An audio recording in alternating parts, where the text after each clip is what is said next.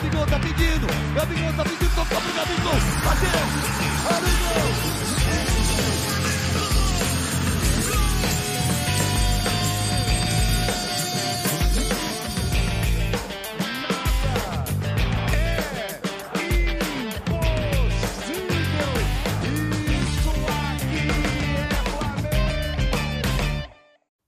Salve, salve rubro-negro e rubro-negra! Seja bem-vindo a mais um episódio do Redação Rubro-Negra Podcast, hoje com a participação de Luan Alves. Salve, Luan!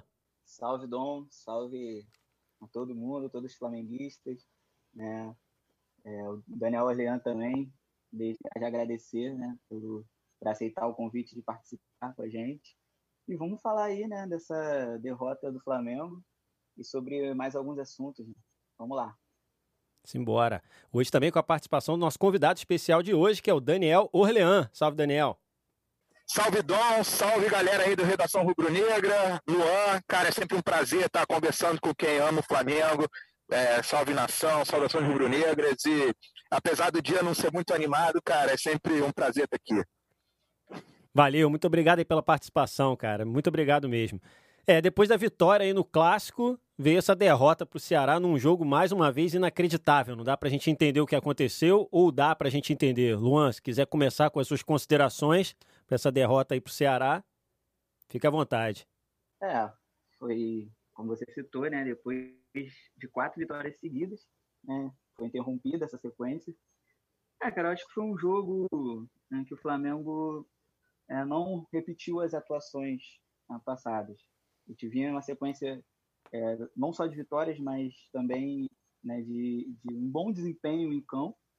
E ontem o time, acho que muito longe do, do seu auge técnico, né, seu auge tático, físico também, mental. Acho que o time não teve um poder de reação. E, cara, mais uma vez, né, perdemos muito gol. Acho que isso definiu também um pouco a partida, né?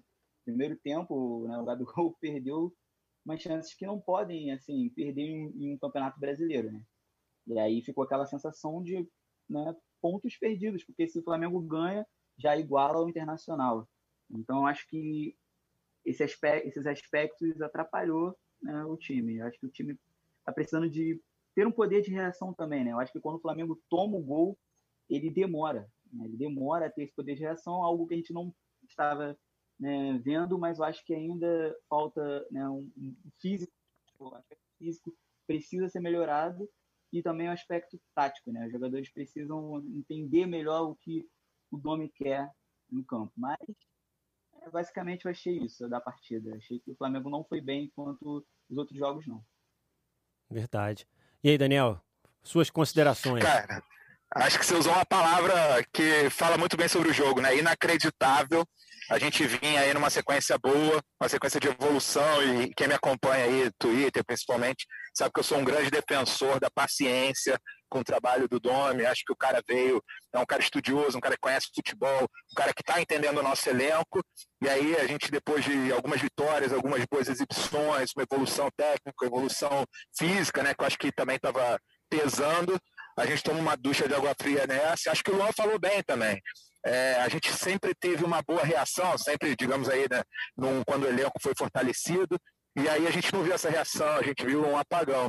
E o que eu, que eu vi né, nesse jogo foi que, apesar da gente defender ali uma troca aqui, outra ali, um, um rodízio, né, que acho que a gente vai falar um pouquinho sobre isso também, a gente não teve um rodízio, né, a gente teve um festival, trocou todo mundo, e, e aí a gente enfraquecido da defesa, meio campo, ataque, laterais, todo mundo ali, de certa forma, perdido. E não dá para culpar um, né? Dá para apontar vários erros, mas a gente vai conversar mais sobre isso, acredito, né?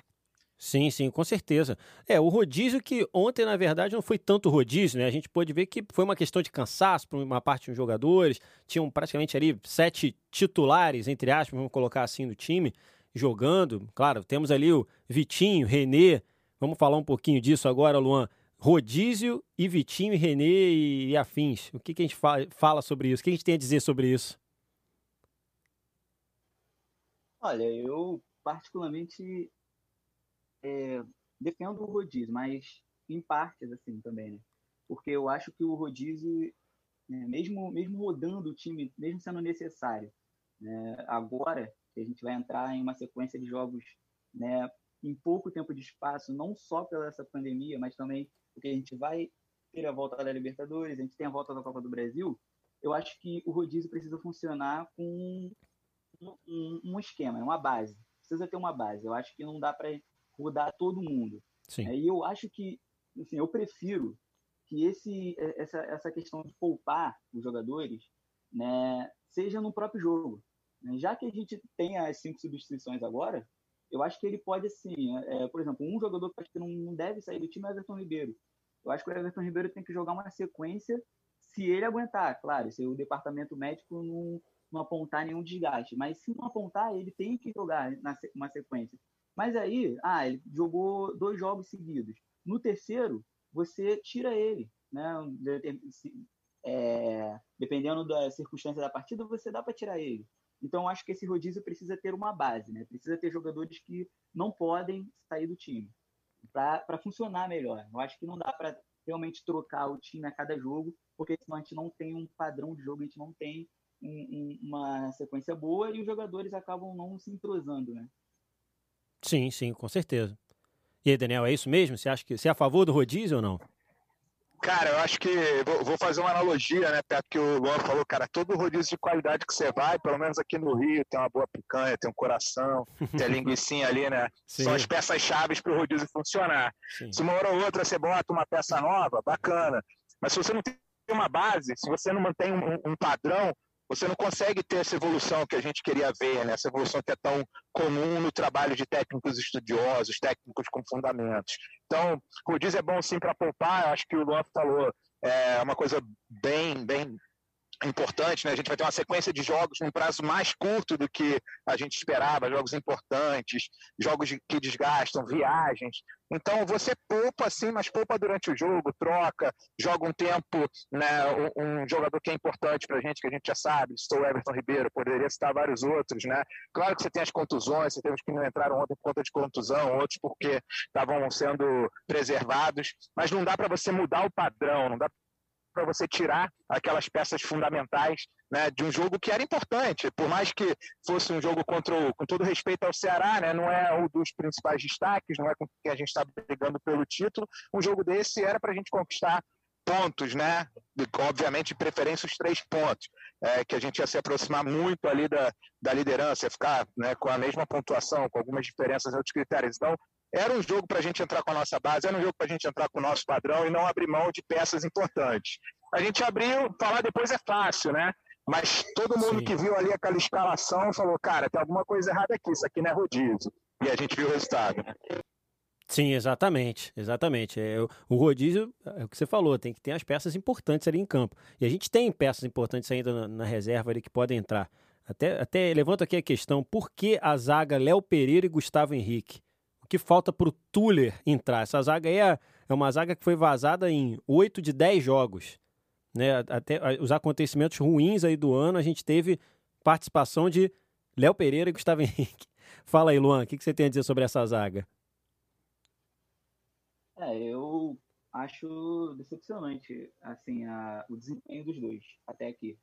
Quando eles foram contratados, eu confesso que esperava muito mais. Eu eu achei que o Flamengo, né, assim, ganhou dois bons zagueiros. Era algo que a gente não tinha muito ano passado, né? A gente não tinha uma, uma defesa, né? Jogadores no elenco, assim, era os titulares e o, o reserva ali ficava no Túlio, mas se o Túlio não pudesse jogar, já dificultava.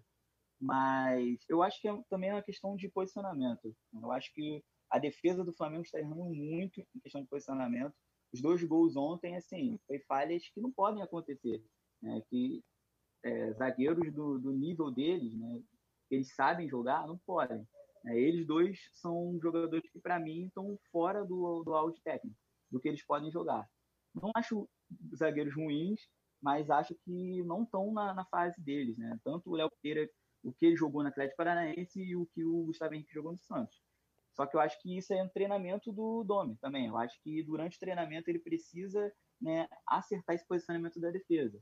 É, não é nem questão ah, de só jogar por zona ou jogar né, marcação por zona ou marcação individual. Eu acho que tem que se definir qual vai ser a marcação e os zagueiros antecipar. Né? Eu não vejo esses erros com o Rodrigo Caio, né? Porque o Rodrigo Caio é um, um zagueiraço Sim. e ele sempre está bem posicionado. Então ele sempre corta um lance, ele sempre corta um chute. Então eu acho que falta acertar esse posicionamento, sabe, da defesa. Porque é muita bola nas costas e aí fica difícil. E você falou do Tuller, eu acho que ele está merecendo uma chance aí, uma sequência né, melhor, né? Tem uma oportunidade, tá difícil de dar uma oportunidade pro, pro, pro garoto, né? É isso aí, Daniel? Você concorda com tudo isso? É, eu gosto de avaliar de maneira mais sistêmica, né? Eu acho que os dois atletas, né, os dois zagueiros, eles foram selecionados para o nosso elenco porque tem qualidade. A gente sabe, né, tanto o Léo quanto o Gustavo, o quanto eles já jogaram futebol, o quanto eles são bons zagueiros. E aí, quando a gente olha a própria composição de ontem, vou olhar primeiro ontem, depois a gente olha o restante, né? Não era só o fato dos dois ali estarem formando a zaga, né? A gente tinha o lateral que vinha do banco, a gente tinha um meio-campo que estava diferente do que aquele meio-campo que a gente sabe que é o mais forte na marcação. Né? A presença do, do Gerson faz uma diferença. Quando o ataque está errando muito, sobra muita bola para contra-ataque para o adversário. Então, sim, a gente tem os problemas de posicionamento.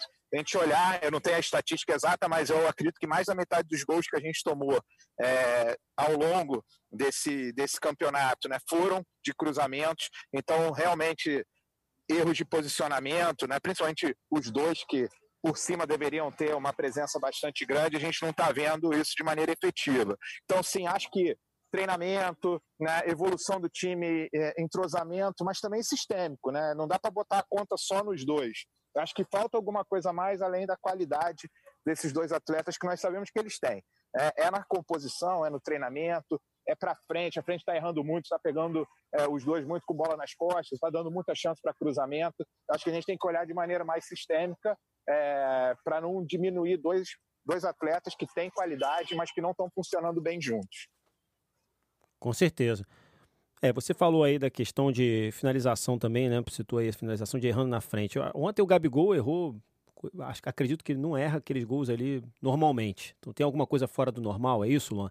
O Gabigol tá errando. A, op a opção ontem poderia ter sido Pedro na frente, o Gabigol na ponta, o Michael na outra, ou o Vitinho na outra. O que, que você acha desse ataque? Vamos falando agora de, da zaga, vamos lá para frente.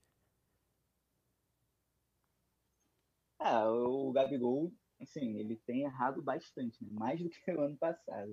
Eu lembro que no ano passado muitos torcedores até, né, falavam, o Gabigol chuta 20, mas pelo menos ele guarda. Uma entra, né? Uma partida. entra.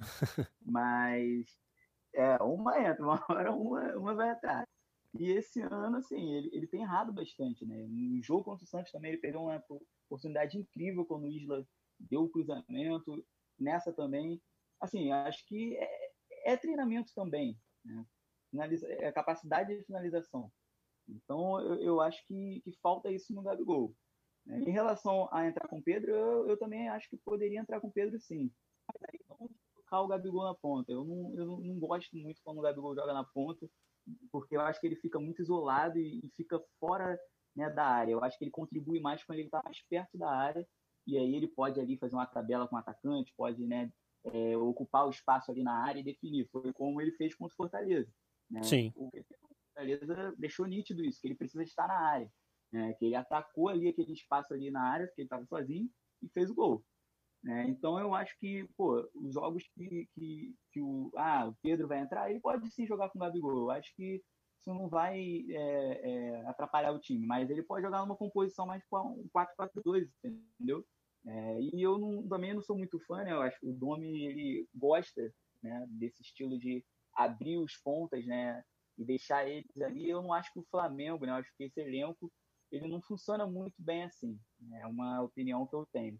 Eu acho que eu gosto mais quando os atacantes se aproximam, entendeu? Jogam juntos. Eu acho que quando fica muito espaçado, acho que o Flamengo perde, perde muito a questão ali, né, de, de você confundir a defesa adversária. Né? Você tem aquela movimentação. Eu gosto quando os homens de frente têm aquela movimentação que confunde a defesa. E acho que o Flamengo precisa mais disso, entendeu? Dessa aproximação. Até o futebol do Bruno Henrique, né, por mais que ele esteja mal, tanto fisicamente, né, não, não vem bem mesmo, mas também eu acho que está atrapalhando um pouco ele, essa questão de ser muito deslocado, entendeu? Ficar muito na ponta e, e não, e não se aproximar mesmo, entendeu? eu acho que os homens de frente precisam jogar mais próximos, que aí eu acho que o Flamengo funciona melhor. Perfeito. E aí, Daniel, e você, o que, que você tem a dizer sobre a parte ofensiva do time, né? É, cara, acho que o, o Gabigol a gente já conhece, né? A gente já sabe como ele é. O cara é bom pra cacete lá na frente, mas perde muito gol, mas também cria muito gol, faz muito gol. Tá aí numa fase que ele estava ele tava recuperando, né? Teve os últimos jogos ele, ele teve participações importantes, marcou gols importantes, sabe? Pô, final de jogo, mudou resultado, mudou, mudou tabela. É, mas ontem eu acho que não era, não foi só erro dele, ele estava errando muito sim, mas muita bola não estava chegando, muita bola estava pegando nas costas, né? Muita bola estava rebatendo no ataque e voltando para domínio do Ceará. Então eu acho que, além disso, né, quando a gente teve ali Vitinho, Michael, Gabigol juntos ali, com muita vontade, tá? Eu acho que ontem, é, que eu acho que é uma crítica até certo ponto injusta ao Vitinho, que, pô, dizem que, que joga sem vontade, então ele tem o ritmo dele, mas, cara, eu não vejo falta de vontade, não. Eu vejo muitas vezes é, a, a, questão técnica que pesa. Ele tem muita instabilidade, ele, então ontem estava tendo muita instabilidade, acho que o, o Michael também, né, é, pô, é, é, acho que o garoto, né, o menino ali tem uma jogada mais de peladeiro, então acho que é, não, eu não, não falei para criticar não, tá? Mas é mais um estilo de jogo, perdendo não, muita tranquilo. bola ali. Então, vamos embora. Vamos, a bola estava voltando muito e acho que isso prejudicou a gente. O Vitinho, no nosso último podcast aqui, ele foi bem falado, inclusive por um, pelo nosso amigo da Embaixada Palmas, um abraço aí, que participou no último episódio, que é um jogador de um contra um, é um jogador que vai para frente, não foi criticado, tão criticado como a torcida está criticando, ao ponto de ele até ter que bloquear comentário lá na página dele que estava complicado, todo mundo pisando nele, fazendo campanha para vendê-lo e para a gente se desfazer. Mas é um jogador que dá para a gente manter, assim como o Lincoln, que está lá no banco, e segundo também o que dizem não está fazendo nada, ou não dá nem para comparar os dois. O Luan, o que, que você acha? É, a gente sabe que futebol é assim, né? Futebol sempre vão achar, tentar achar um culpado para derrota. Acho que Ontem não, não, não, coloco só na conta do Vitinho, acho muito injusto né, pegar e colocar a derrota na conta do cara. Né, sendo que o Flamengo não funcionou ontem, o coletivo do Flamengo não foi muito bem, principalmente no segundo tempo.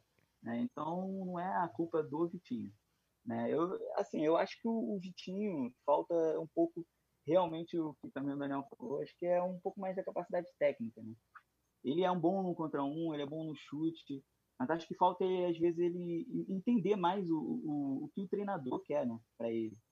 Então, assim, não, não vejo ah, vender o Vitinho assim, só se vier uma proposta muito boa. Né? Mas não vejo vender o Vitinho, acho que a gente vai precisar né, de um elenco bom, porque, né, como a gente sabe, vai ter Libertadores, vai ter Copa do Brasil. E aí não vamos ter o Bruno Henrique sempre, não vamos ter é, o, o Gabigol sempre, em, em 100%. Então, acho que dá para manter o Vitinho sim. É, o Lincoln, eu acho que tem que prestar. Eu, eu acho que o Flamengo ele, ele erra muito em não prestar o Lincoln, sabe? Né? Porque sim. eu acho que ele precisa de mais rodagem. Precisa de mais rodagem. Apesar de eu não achar que ele é esse primor técnico, mas eu acho que ele precisa ter rodagem. Então, acho que o Flamengo deveria emprestá-lo né, e, para dar mais rodagem, para ele ter um pouco mais de experiência, poder jogar em um, outro clube. Porque enquanto ele estiver assim no Flamengo, sempre ele vai entrar e o time vai perder e a torcida vai jogar na conta dele. E aí o psicológico do, do, do moleque acaba abalando, sabe? Porque ele foi criado no clube, né? E querendo ou não, eu vi umas críticas da torcida, ele abala, né? Já entra no jogo com o psicológico abalado. Mas eu acho que o Vitinho acho que pode manter, né? Mas ele precisa melhorar sim. Né? até para justificar também a, a, a, contratação dele e o investimento que o Flamengo fez. Exatamente. É isso aí, Daniel. Você acha que o, o Lincoln tem que ser emprestado, Vitinho, ainda dá para ser aproveitado só para a gente finalizar esse assunto ofensivo, né? Cara, eu, até, vem até, faço até uma outra pergunta. Qualidade. Você acha que ele está sendo treinado ali, pro, o Domi está fazendo isso até propositalmente para tentar deixar ele como titular em algum momento que a gente venha precisar para essa, essa posição ou não? Cara, eu acho que os dois são, são atletas que têm suas qualidades. São dois atletas que têm muita instabilidade, jogam muito bem no jogo, a gente brinca, nunca critiquei, depois no jogo seguinte a gente tem uma queda de, de performance, mas são jogadores de qualidade. É que o elenco do Flamengo é muito bom. Então, Sim. quando a gente vê saindo um que tem uma performance mais estável, que a gente tem mais confiabilidade e entra tanto o Vitinho quanto o Lincoln, a gente sente a diferença. Então, eu, eu concordo. Eu acho que o Vitinho tem sido o 12 jogador, né, o 13 ou 14, enfim, sem querer botar prioridades em cima disso. Foi do Jesus, está sendo do Domi, deve ser um cara que, que até essa inteligência tática né, que, o, que o Luan falou, né, a questão da disciplina, ele deve nos treinos performar muito bem, e aí quando ele vai para campo, alguma coisa não está acontecendo em alguns dos jogos. E a gente é muito bipolar também, né, galera? Pô, o cara vai, joga, participa, dá passe para gol. No outro jogo ele erra, erra três bolas, perde uma bola no meio campo, enfim, tenta uma jogada individual, não consegue, a gente bota na conta do cara. Então, é, a gente ter um elenco muito bom faz com que esses caras que são bons, que jogariam, na minha opinião, em praticamente qualquer clube brasileiro hoje, é, acabem caindo como se fossem muito diferentes do, do padrão que a gente tem. O Lincoln é muito novo, o Lincoln tem qualidade, o Lincoln vem de, da base e não só do Flamengo, vem de seleções, né? jogou nas seleções em praticamente todas as categorias, para não falar em todas, tá? porque eu não tenho certeza, mas jogou nas categorias de base, chamou a atenção de clubes de fora, já teve oferta pelo garoto. Não é a gente que está vendo ele jogar pouco e errar algumas bolas importantes que vai dizer que o garoto não tem qualidade. Acho que uma possibilidade de emprestar ele mas eu queria, que emprestar, é, eu queria emprestar ele para um clube bom, né? para um clube onde ele tivesse chance de mostrar a qualidade dele. Emprestar para ele para um clube onde a bola não vai chegar não adianta. É melhor deixar ele treinando com, com as estrelas, com a galera mais, mais sólida ali. Então, se for emprestar ele, emprestar ele para um clube bom, onde ele vai poder mostrar a qualidade que ele tem, vai ganhar maturidade, vai ganhar minutagem, rodagem e vai voltar eventualmente para nos dar alegrias ou para ser negociado por um valor maior, como a gente já teve atletas que foram. Né? Então, acho que são dois atletas de qualidade para a gente, nas redes sociais, destruir ativos nossos. E não falaria isso se eu não achasse que eles têm potencial, tá? Só para defender o ativo. Ficaria na minha, usaria outras, outras estratégias para falar mal. Eu boto minha mão que são dois atletas de qualidade e que têm que ser bem aproveitados. Perfeito. Tá faltando um pouco do nome também dar uma prensa ali nos jogadores ali no, no, campo. Ainda se sente essa necessidade, que a gente ouve falar muito da, da torcida falar, que não tem cobrança, nem do Dome e nem em campo de um capitão do time do Flamengo para cobrar essa, essas falhas, esses, esses, erros, essas firulas, que eu, que eu ouvi muito que está sendo feita. É Everton Ribeiro tentando dar balãozinho, Michael daquele estilo de jogada dele peladeiro para cima. O que, que você acha disso, Luan? Ou não? Do jeito que tá é o que tem que ser é, uma nova, é um novo formato, é um novo tipo de jogo que o Domi está implantando, que a gente estava muito mal acostumado mesmo com Jorge Jesus ali em cima, pegando pesado, cobrando, chamando atenção no, no meio de campo se fizesse besteira. O que, que, você tem a dizer sobre isso? É, em relação a isso, né, a galera gosta né, daquele técnico que está ali na beira do campo, né, que grita, que né, tem todo aquele gesto, né? assim, o Jorge Jesus ele era assim e, pô, é, é, assim, eu acho que é característica, a gente não pode querer do Domi, né? Ah, que ele grite no campo, que ele é, esperneie, chute a, a, a garrafa d'água com o time ganhando de 4 a 1 como o Jorge Jesus fazia, né? E, é, que é o estilo do Jorge Jesus. Né? Sim. Então, assim, é, cada um tem a sua característica. Mas eu acho que sim, em alguns momentos do, do jogo, eu acho que o Domi pode sim falar um pouco mais né, ali com os jogadores, dar um, uma dura, mas mostrar que ele também não está satisfeito com o desempenho do time, entendeu? Quando o time não está bem ali no jogo, dar uma acertada, acho que ele pode ser um pouquinho né, assim, mais incisivo, falar mais, ser um pouquinho mais fino né, na, na, colocação em campo. Mas, assim, não, não vai ser. Ele não vai ser o Jorge Jesus nesse sentido e a gente não tem nem que discutir isso, entendeu? Em relação a, ah, ele tem que gritar em campo. Ele não vai gritar, é a característica dele. Sim, Mas sim. acho que ele tem que ser firme, sim. Né? E nos treinamentos, acredito que ele seja. Acredito que ele cobre. Os jogadores falaram isso nas entrevistas, que ele cobra mesmo é, nos treinamentos. Ele tem gostado dos treinamentos dele. Né? Mas, então, acho que é mais questão de característica, entendeu? Mas acho que ele pode sim cobrar um pouquinho mais, pode falar um pouquinho mais na beira do campo. E aí, Daniel? Cara, vou, vou, voltar com uma outra pergunta, cara. Vocês estão achando que está faltando raça? Vocês estão achando que está faltando vontade nesses jogos que a gente perdeu? Cara, eu acho que não faltou. Entendeu? Acho que talvez em alguns momentos o time um pouco mais lento, um pouco mais apático, mas faltar vontade não faltou. Às vezes faltou técnica, às vezes faltou físico. Então, é, eu acho que isso que o Luan falou, cara, não é o estilo do cara ser aquele técnico para ficar gritando na beira do campo. Se ele for fazer dessa maneira, ele talvez esteja saindo da sua característica, que é um cara mais ponderado, que é um cara que cobra no treino, que é um cara que manda a galera voltar para treinar depois de uma derrota cedo no dia seguinte ou depois de uma vitória, analisa como é que foi essa vitória. É um outro tipo de técnico, não dá para a gente ficar aqui como viúva do Jesus, né, toda hora querendo exigir que o cara, porra, grite, porra, tá, tava 5 a 3 ele continuasse. É, 5 a 3 eu continuaria gritando, do jeito que a gente tomou gol naquele jogo, mas é, ficar gritando, ficar cobrando, pedir pro, pro Michael não fazer é, jogada que é a característica do garoto e que ele vai fazer, entendeu? Então, não dá para pedir. O, o, técnico vai ser, não vai ser quem ele não é. Né? É, que dá para ele cobrar mais? Dá, vai cobrar do jeito dele, não vai cobrar com aquele estilo que a gente viu no ano passado. Sim eu não acho que está faltando vontade, sacou? Eu não sei se vocês acham que tá, mas aí eu volto à pergunta.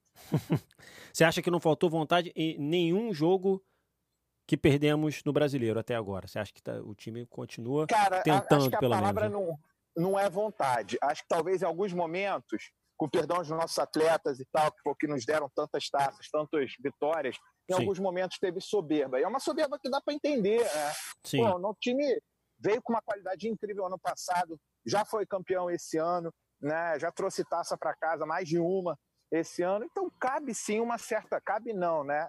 Eu entendo uma certa soberba. Sim. E aí tomou algumas duchas ali. Veio fora de forma, a pandemia atrapalhou. Aí o pessoal fala: ah, a pandemia atrapalhou todo mundo. Mas, cara, quando você é muito diferenciado e você nivela por baixo, você acaba sentindo mais. Em uma, duas, três bolas que você marca bobeira, o outro time faz o gol, se fecha e você não consegue furar aquele bloqueio. A gente viu isso acontecer esse ano.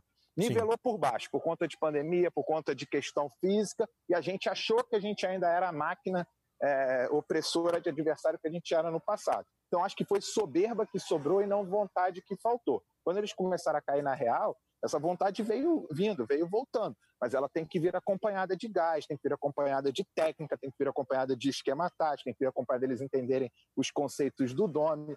Não é rápido. Não foi tão rápido com Jesus, apesar dele ter pego pedreiras, né? Ele chegou em outro momento, é, pegou um time diferente por outros motivos, mas, cara, os dois tiveram suas derrotas no início, tiveram suas dificuldades de serem entendidos, tanto pelos atletas quanto pela torcida, quanto pela imprensa. Então, eu, eu continuo clamando, né? Vamos ter um pouquinho mais de paciência. Acho que ontem ele aprendeu. Acho que o Domi ontem aprendeu de que não dá para fazer rodízio sem picanha, não dá para fazer rodízio sem coração, sem costela. Que dá para ele brincar, mudar uma asinha por uma linguiça ali, mas não dá para brincar tanto, não dá para poupar tanto. Tem que fazer o que o Luan falou, vai poupando ao longo do jogo, vai trocando uma peça por outra equivalente. Né? Então, fechando aqui, acho que sobrou soberba, não faltou vontade, faltou técnica, faltou físico em vários momentos. Perfeito. Luan, a gente tem aí então uma oportunidade agora na Libertadores. Agora começa um, um outro, uma outra retorna, na verdade, não começa, né? Recomeça uma competição diferente contra o Independente Del Valle, próximo jogo aí no dia 17. E eu queria saber o que, que você acha, o que, que você espera desse jogo aí do Flamengo voltando agora para Libertadores? Olha, eu espero um, um, jogo um pouco complicado. Não é uma equipe boba, independente del Vale, né? Tem um ótimo treinador, até muitos né, acreditavam ele, né, pelo lado de Jorge Jesus, e não seria uma, uma, uma má escolha. Muito pelo contrário, eu acho ele um ótimo treinador.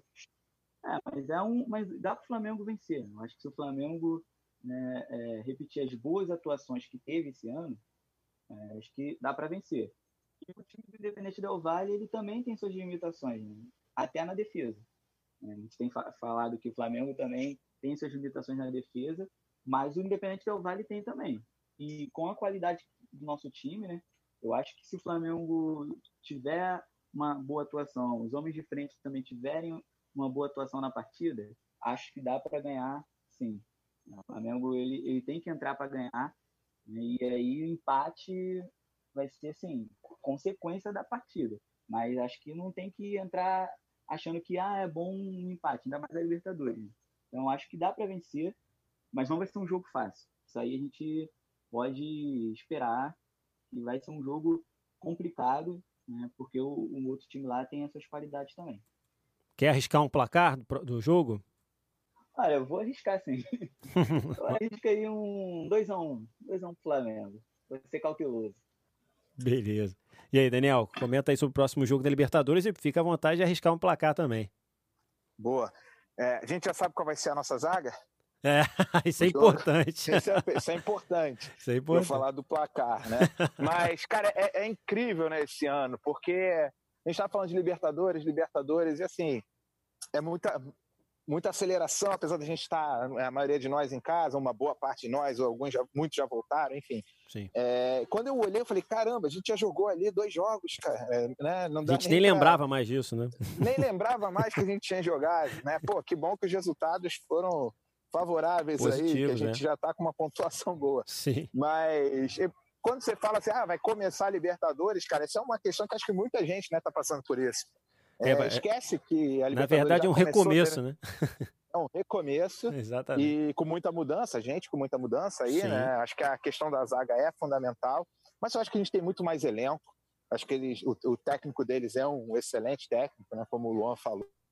Era um cara que eu gostaria de ver treinando no Flamengo. Na época, quando, quando a gente perdeu ali o, o Jorge Jesus, foi um dos que eu falei que, cara, apesar né, de, de não ter tanta projeção, é um cara que, que, que eu gosto de ver como o time como o time dele é organizado, como o time dele joga, as ideias de jogo dele, né? É, poderia ou não funcionar no Flamengo, a gente poderia estar puto com ele ou não por conta né, dos resultados iniciais, mas acho que é, de pontos positivos, é um, um, time com excelente técnico, é um adversário difícil, mas acho que se a gente tiver bem montadinho ali, com uma boa zaga, né, se a gente pegar um dia com, o nosso ataque inspirado, é, eu não sei como é que tá aí o Bruno Henrique, se ele volta ou não volta, né, não sei se alguém já falou, mas se a gente pegar ali Gabigol, Bruno Henrique num bom dia, nossa, nosso meio de campo ali que a gente gosta de ver jogar, né? A zaga mais arrumadinha, Rodrigo Caio presente, né? Felipe Luiz ali de volta. Eu Sim. acho que a gente tem grande chance de meter um, um 2 a 0 aí.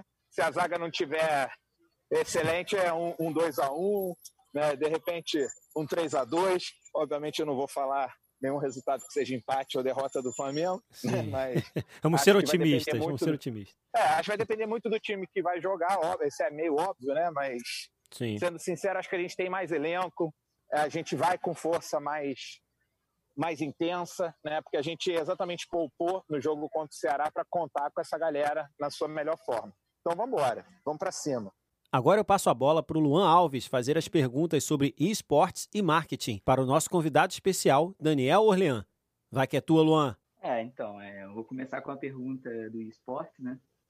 É, a gente viu que, o, que teve um crescimento do esporte no Brasil, então eu queria perguntar mais essa questão de como você né, analisa o crescimento do esporte no Flamengo. Você acha que pode melhorar? Acho que o Flamengo pode né, mais, pode né, enganjar mais. Você acha que tá bom? Precisa ter um planejamento melhor? Vamos lá, boa pergunta, Luan. Primeira coisa, cara, lá em 2016, 2017, quando eu, junto com o time, a gente visualizou o Flamengo nos esportes eletrônicos, o, a palavra principal que a gente tinha era engajamento. Né? Era oportunidade de levar mais Flamengo por mais vezes ao longo da semana para a nossa nação, para quem é apaixonado pelo Flamengo, não importa o que o Flamengo está jogando. Né? Pô, de cinco anos aí, como alguns de vocês sabem. Cara, mulher que gosta de futebol, queria saber quando é que o Flamengo ia jogar no basquete, adora o Flamengo no esporte eletrônico. Ele quer ver Flamengo. Entendeu? Então, quando eu, como eu interagia muito com a molecada, interagia muito com várias gerações de torcedores, sócios-torcedores, quando eu comecei a conhecer esporte eletrônico, cara, eu, eu falei, cara, aqui tem oportunidade para a gente criar uma máquina de engajamento para os rubro-negros, uma máquina de diversão para os rubro-negros e, por que não, uma máquina de geração de recursos para o Flamengo para investir não só no esporte eletrônico, mas como no Flamengo como um todo, né? É, fazer com que aquele sistema ali, torcedor, sócio-torcedor, embaixada, consulado, é, imprensa alternativa rubro-negra, né? Como, como a redação rubro-negra, como todo mundo que cobre o Flamengo, ter mais conteúdo, ter mais motivo. Então, primeiro ponto era gerar engajamento.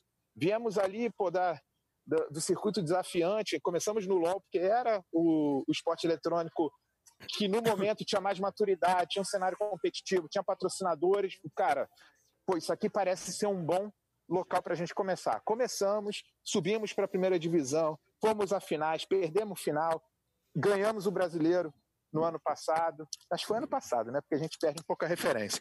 Ganhamos ali em 2019 o brasileiro do LoL, né? Lançamos agora o time de esporte eletrônico do Flamengo num novo jogo, né, que é o Free Fire, que muitos já acompanharam. Vem mais coisa por aí, imagina, eu não estou mais envolvido no dia a dia, mas sei que tem gente muito boa envolvida. Acho que perdemos um pouquinho de tração ali, né, quando saiu de dentro do clube para ser uma unidade independente, com um time de gestão independente, né? Acho que é, a gente acabou tendo uma certa dificuldade no início, até as peças se rearrumarem, não fomos né, para essa última final agora. Foi, foi chato, mas faz parte da evolução. Não é sempre que a gente vai estar lá em cima. Mas eu acho que tem muito espaço ainda, muito espaço para crescer, não só em novos esportes eletrônicos, não só nos, nos esportes eletrônicos que a gente está hoje. Né? E esse é um cenário com muita dinâmica, muita gente vindo, muito patrocinador que não está no futebol e que e que está nos games. É, então, como empresas de telefonia, é, empresa de, de bens de consumo. Então, essas são, são as marcas que estão interessadas nesse engajamento muito rápido que o esporte eletrônico traz. Então, tem muito espaço. Perdemos um pouco de tração, mas estamos ali, estamos bem posicionados. A marca Flamengo é, movimenta multidões, pô, engaja muito forte. Então, tem muito espaço ainda, tem muita coisa boa para acontecer. Não, é, o esportes tem crescido bastante. Eu acho que é, é um espaço para o Flamengo, né? Também está, né? Acho que vai crescer cada vez mais e está sendo bem legal, está sendo bem legal mesmo. É, a minha segunda pergunta é em relação também à questão do marketing do Flamengo, né? Da comunicação do Flamengo. É, nesse momento de pandemia. Nesse momento de pandemia, o clube perdeu é, uma das principais receitas, se não a principal, que é a bilheteria. É, ter público nos estádios. Acho que o Flamengo ganhava muito com isso.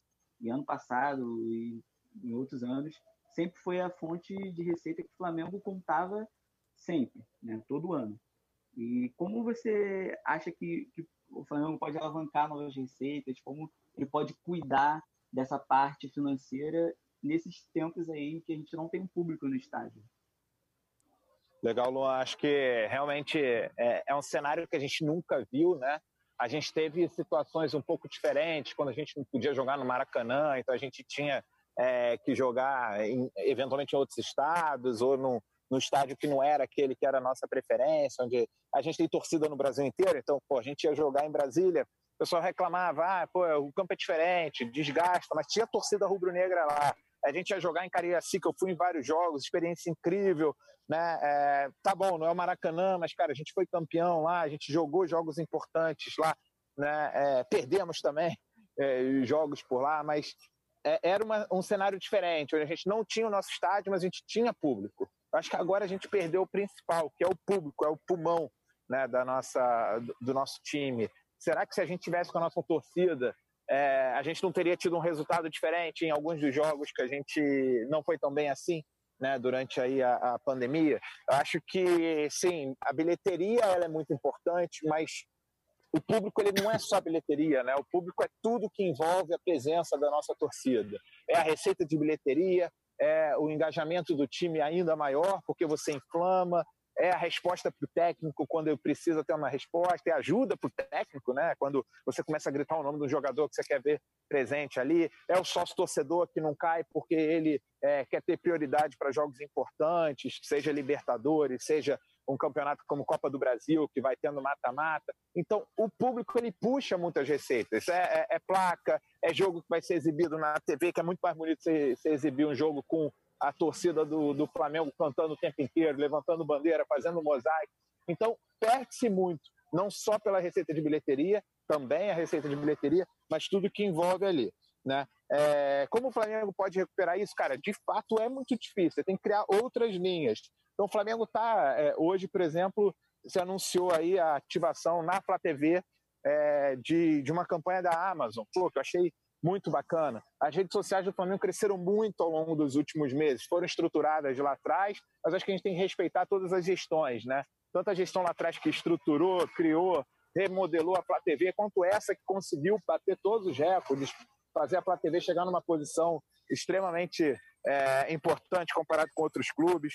Então, é criar essas novas receitas como o mundo está criando, né? É, a gente não podia ter aula presencial, foi para aula digital. A gente não podia sair para comer, beber como a gente podia antes, cara.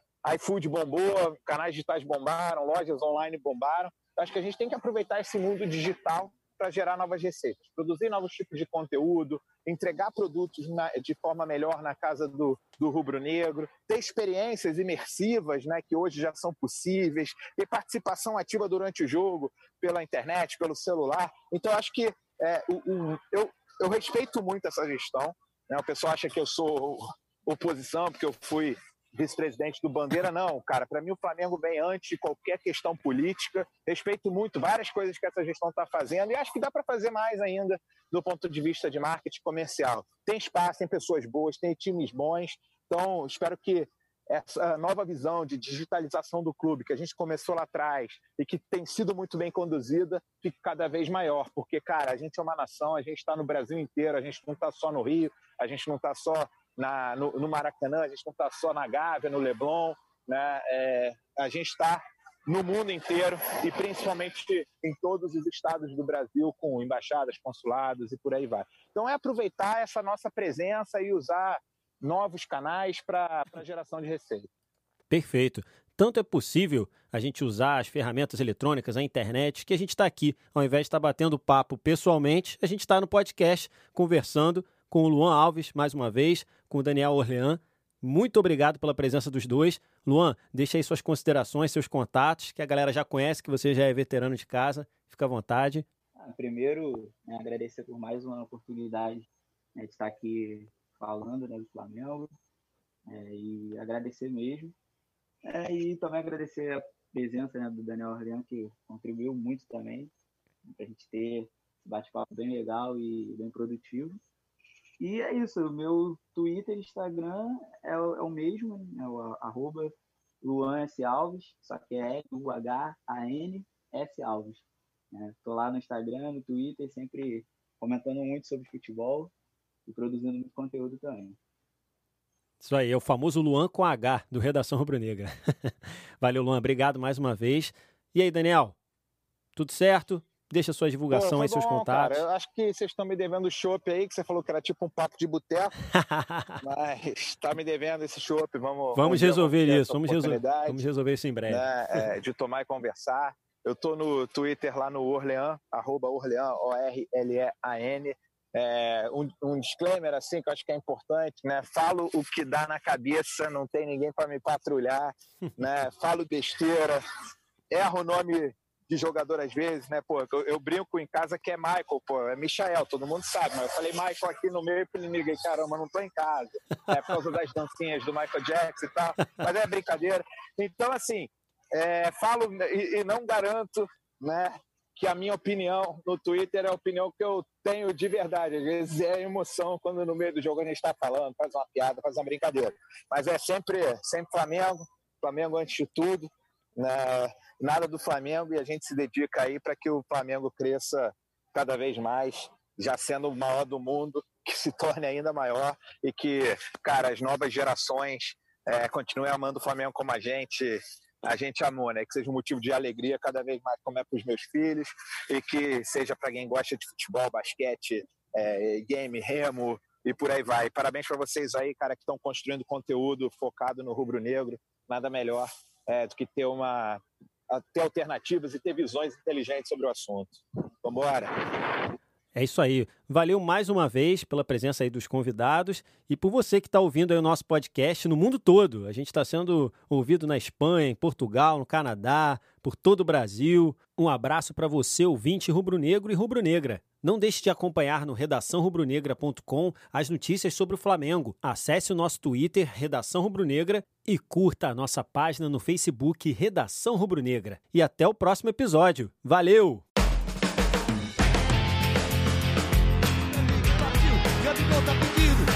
Gabigol tá pedindo, Gabigol tá pedindo, tocou pro Gabigol, bateu, Gabigol!